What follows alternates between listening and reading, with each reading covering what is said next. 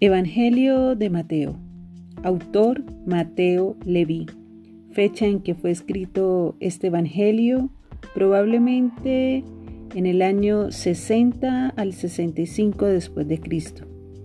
Propósito: presentar a Jesús como el Mesías, que trajo el reino de los cielos a la tierra.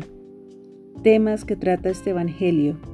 Jesús el Mesías, el reino de los cielos la inclusión de los gentiles en el reino de los cielos.